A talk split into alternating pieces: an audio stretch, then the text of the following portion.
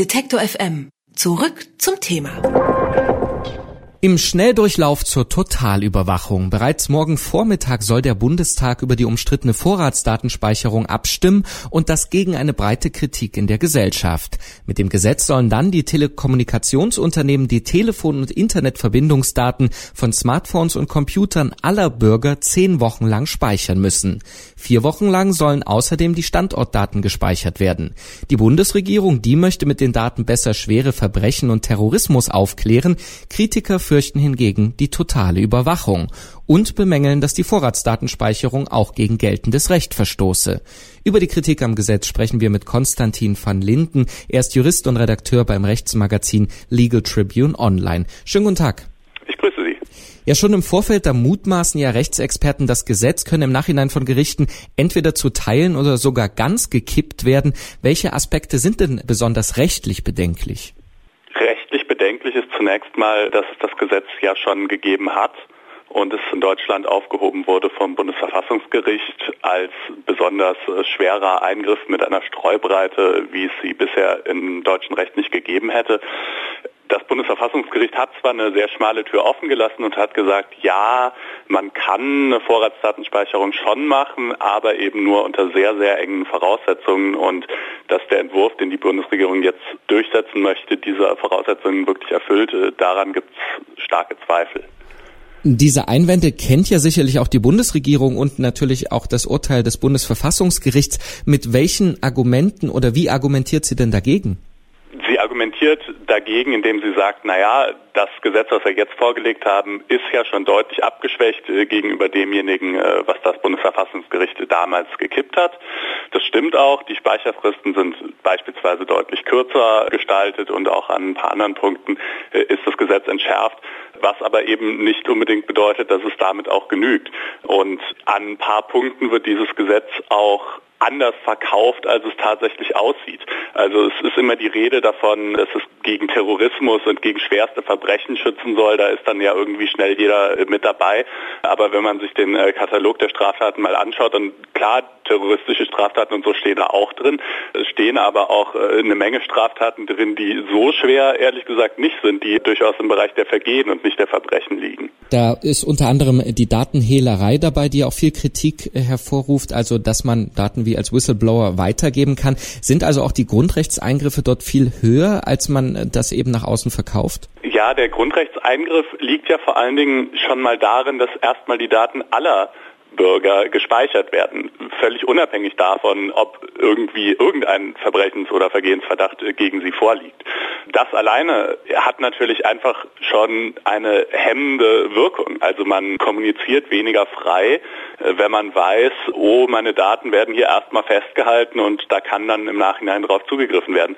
Das ist eigentlich schon mal der vielleicht viel größere Eingriff in die Grundrechte, als dass man diese Daten dann nachher im Einzelfall tatsächlich abruft. Jetzt kann man ja mehr oder weniger sagen, außer der Bundesregierung sehen das alle so, auch der Europäische Gerichtshof, der hat im vergangenen Jahr die europäische Richtlinie zur Vorratsdatenspeicherung gekippt. Wenn man wiederum dieses Urteil in Betracht zieht, wie kann dann überhaupt morgen über dieses Gesetz abgestimmt werden? Naja, dass der Europäische Gerichtshof die Richtlinie gekippt hat, das heißt erstmal nur, dass die Bundesregierung die Vorratsdatenspeicherung nicht mehr einführen muss. Die Richtlinie hat das eigentlich verlangt. Die hat gesagt, alle Mitgliedstaaten müssen eine Form der Vorratsdatenspeicherung einführen. Jetzt gibt es die Richtlinie nicht mehr, jetzt müssen sie es nicht mehr, was aber umgekehrt nicht automatisch heißt, dass sie es nicht dürfen. Sie dürfen es schon, aber eben in den Grenzen, die das Bundesverfassungsgericht und die der EuGH gesetzt haben. Und die sind sehr, sehr schmal. Die sind im Grunde genommen so schmal, dass wenn man sie wirklich konsequent beachtet, die Vorratsdatenspeicherung dann echt an den Punkt kommt, wo sie wenig nützt für die Strafverfolgung. Auch das Verfahren, wie das Gesetz jetzt beschlossen werden soll, ist durchaus fragwürdig. Parlamentarier beklagen, sie haben, wurden zu spät überhaupt über die Abstimmung informiert. Drei Tage vorher hätten sie informiert werden müssen, wurden das offensichtlich aber mindestens ein zu spät. Im Rechtsausschuss gestern, der das Ganze abnicken muss, da gab es erst nicht genug Parlamentarier, um beschlussfähig zu sein. Das ist aber auch nur aufgefallen aufgrund eines Antrags der Linken. Kann es am Ende sein, dass das Gesetz sogar an Formalia scheitern kann, weil die Bundesregierung eben alles dafür tut, es durchzukriegen? Vorstellbar wäre es aber ehrlich gesagt, äh, glaube ich, dass eher nicht. Gestern sind sie dann ja letzten Endes schon noch auf das nötige Quorum gekommen, äh, in dem dann äh, schnell einige äh, Abgeordnete herbeitelefoniert wurden. Und ich denke, das wird auch im weiteren Gesetzgebungsverfahren so der Fall bleiben. Darauf wird man schon achten. Aber der Eindruck, dass das Ganze durchgepeitscht wird und dass man auch versucht, Kritikern gar nicht so die Möglichkeit zu geben, dagegen das Wort zu ergreifen, der drängt sich schon auf. Rechtlich wird auf jeden Fall äh, dagegen vorgegangen. Die Klagen werden schon vorbereitet. An welcher Stelle wird denn dann das Gesetz verhandelt? Landet das zuerst beim Bundesverfassungsgericht, dass es kippen könnte, oder doch wieder bei einem Europäischen Gerichtshof? Beim Europäischen Gerichtshof wird es nicht landen, beim äh, Bundesverfassungsgericht sicherlich. Das kann zum einen in dem Weg passieren, dass jemand gegen eine einzelne Maßnahme der Strafverfolgungsbehörden klagt, indem er sagt, hier wurde ich auf Grundlage dieses Gesetzes äh, überwacht und das hätte nicht sein dürfen. Das kommt dann erstmal von reguläres Gericht. Das reguläre Gericht sagt möglicherweise, hm, wir haben da verfassungsrechtliche Bedenken und äh, legt das dann dem Bundesverfassungsgericht vor. Aber in diesem Fall wird es wahrscheinlich eher anders sein, nämlich in der Form, dass direkt Verfassungsbeschwerde zum äh, Bundesverfassungsgericht erhoben wird.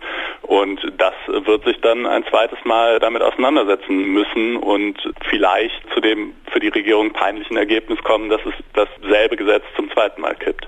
Und selbst wenn Sie es nicht komplett äh, kippen, äh, gibt es kaum Beobachter, die davon ausgehen, dass es in der jetzigen Form nach einer gerichtlichen Prüfung Bestand haben wird. Kann man dann sagen, ist vielleicht doch ein Spuk, der nur ein paar Monate dauert und deswegen halb so schlimm? Das ist eine etwas zynische Sicht auf die Dinge, wenn man sagt, gut, die Regierung äh, verabschiedet zwar sehenden Auges verfassungswidrige Gesetze, aber glücklicherweise werden sie ja ein paar Monate später wieder aufgehoben, wobei man auch ein bisschen vorsichtig sein muss. Es gibt viel berechtigte Kritik an dem Gesetz, ich teile sie auch, aber dass es wirklich garantiert wäre, dass es kippt, das kann man auch nicht sagen. Was zweifellos stimmt, ist, dass viele, viele Bedenken geäußert worden sind, der Regierung bekannt waren und nicht berücksichtigt wurden. Und welche Schlussfolgerungen äh, man daraus zieht, das muss jeder für sich wissen. Die Vorratsdatenspeicherung kommt höchstwahrscheinlich, trotz aller Kritik. Warum das Gesetz vor allem rechtlich so bedenklich ist, darüber haben wir mit Konstantin von Linden gesprochen. Er ist Jurist und Redakteur beim Rechtsmagazin Legal Tribune Online. Vielen Dank für das Gespräch. Ich danke Ihnen. Alle Beiträge, Reportagen und Interviews können Sie jederzeit nachhören im Netz auf detektor.fm.